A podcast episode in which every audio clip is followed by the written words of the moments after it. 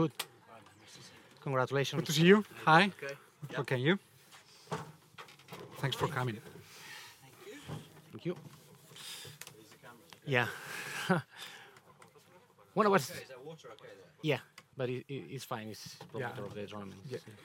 Bueno, pues aquí estamos en Fuera de Límites, en el Acción Open de España, presented by Madrid, con un invitado espectacular, una leyenda del golf, Justin Rose. Justin, sir, thanks for being here and welcome to the Acciona Open de España, presented by Madrid. Thank you. Uh, I'm glad you switched into English there to welcome. Yeah. Me. I was like, oh, this could be an interesting interview otherwise. Well, I, I could be speaking Spanish because you've been hearing a lot of Spanish uh, in quite uh, these last weeks. Yes. Uh, congratulations for the Ryder Cup. It was amazing, unbelievable. Um, and I, I don't know if you were able to forget all the feelings and change so quickly from an amazing event to an, another amazing event, but so much difference between one of uh, and the another. Yeah, absolutely. I think um, I think a lot of us are still coming down from the Ryder Cup. It's so much. It's so special. You know, we think about it for for months going into the Ryder Cup. You know, the journalists and media start to talk about Ryder Cup teams, how it's shaping up. So the Ryder Cup is on everybody's mind for. It's actually like building a tournament. You know, you see the stands going up for like one or two or three months before, and sometimes it takes as long to to sort of bring it back down. Um, and I feel like your emotion is a little bit the same. So. Um, you know, the WhatsApp group amongst the players is still very active. Everyone's still talking to each other, and you know, so I feel like Ryder Cup is still very fresh for us. But obviously, it's great to be here. You know, um, in Madrid, and this tournament I feel like has a really nice energy. You know, obviously it's important. It's a big tournament, DP World Tour. You know, I need to make some points to get into you know deep. You know, the, the Tour Championship in Dubai. So you know, there's always something to play for to keep you focused. But I feel like obviously with the weather, with the city, um, the energy of the crowd, um, it's going to be a great place to, to come come back into tournament golf.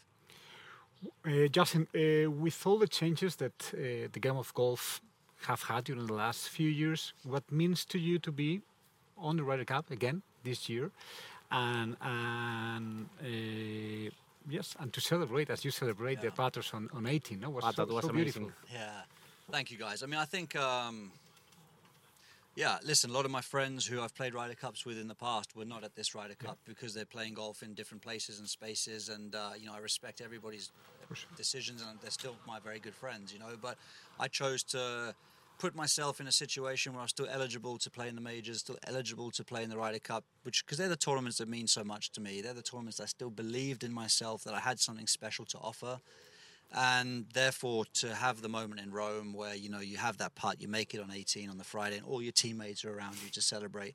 Like that means more than anything could. You know that that really is a that's a moment that I'll remember. You know when I'm 85 years old and uh, looking back at my career. I was there and Yeah. uh, you, you, you, Right. me- yeah. memories were amazing. See, there. goosebumps Yeah. are you, you don't get goosebumps from any other th- anything else than just special moments and, and memories. So that's been completely worth it, obviously. And I feel like, um, yeah, I'm still working hard. I still want more of those moments, you know, selfishly in majors or more Ryder Cups, whatever it might be. But uh, that's the reason for me, just kind of still trying to work hard. Thank you very much in name of all the supporters because I think that uh, we believe when you were patting on 18 first day or the other days, uh, that feeling uh, was so so beautiful for the game of golf. And Ah, thank you. That was amazing What a to be a part of and to share it with the team was incredible. Um, uh, this tournament is also so special because of Seve. Yeah. Uh, Seve won uh, his last tournament here, uh, and I think it was also an important person for you uh, at some point of your of your career. Uh, Jon is also playing here to beat uh, the record of, of seven. Seve was in- at the Ryder Cup all this time. Uh, What does it mean for you, uh, Seve? And I don't know if you feel here that uh, he's uh, everywhere. Mm, def- Seve, Seve definitely feels everywhere, you know, especially Ryder Cup. Um, I think he's still very much the heartbeat of the team. He's the fabric of the team. We know we wear him on our chest. We, you know, and I feel the other thing is that a most important thing is that Jose Maria Olazabal, Yeah. he brings Seve to life in the team room. You know, because the younger generations, they've heard about Seve. Of course, they know Seve's name, but he's more of a memory. You know, they never really met him or understood how powerful his character was. Um, but then when Jose talks about Seve, then the guys, the young kids, they're like, okay, I get, I get what he means. And I think so. I give a lot of credit to Jose Maria Olazabal as well, just for ha- you know his his love for Seve and how he still keeps him so current within our team is amazing. And obviously, yeah, environments like this, you know, as, as an English kid, I had I could have looked up to many people, and obviously I very much respect Nick Faldo and Greg Norman. But Seve was also like I could just uh, really identify with his magic and how he played the game and his spirit and uh, yeah, flair. So, you know, to be on a golf course where he's obviously prevailed in the past and you know in an event that's meant so much to him late in his career as well. Obviously, I'm getting more towards those moments of my career. So, uh, to share a moment like that with Seve would be another amazing opportunity this week. Justin, uh, your goals for the next uh, for for this year or for the end of this year and and for the next season? So the end of this year is a little bit soft, I'd say. Like I'm just take it as it comes. I'd love to play in Dubai. Um, it's a tournament I still would love to win, you know, in my career. Um, but still very much focused now on the turn of the year and then coming into to January feeling strong. I think actually my goals at the moment are a little bit more, not so much golf results, but really looking at fitness, strength. You know, making sure that I'm coming into 2024 in a really good place to, you know, because I still feel like, you know, at my age and where I'm at in my career, I still feel like I've got the game but I feel like I need access to my game, and I feel like sometimes access to my game is more difficult than it was a few years ago. Like I need to be more disciplined now, which is annoying. You think as you get older, you, you know, you've got it all figured out, but I actually need to work harder now than than I ever have. Is how it feels to me. So I feel very motivated and focused to put in a lot of good hard work this off season, so can build another great year next year.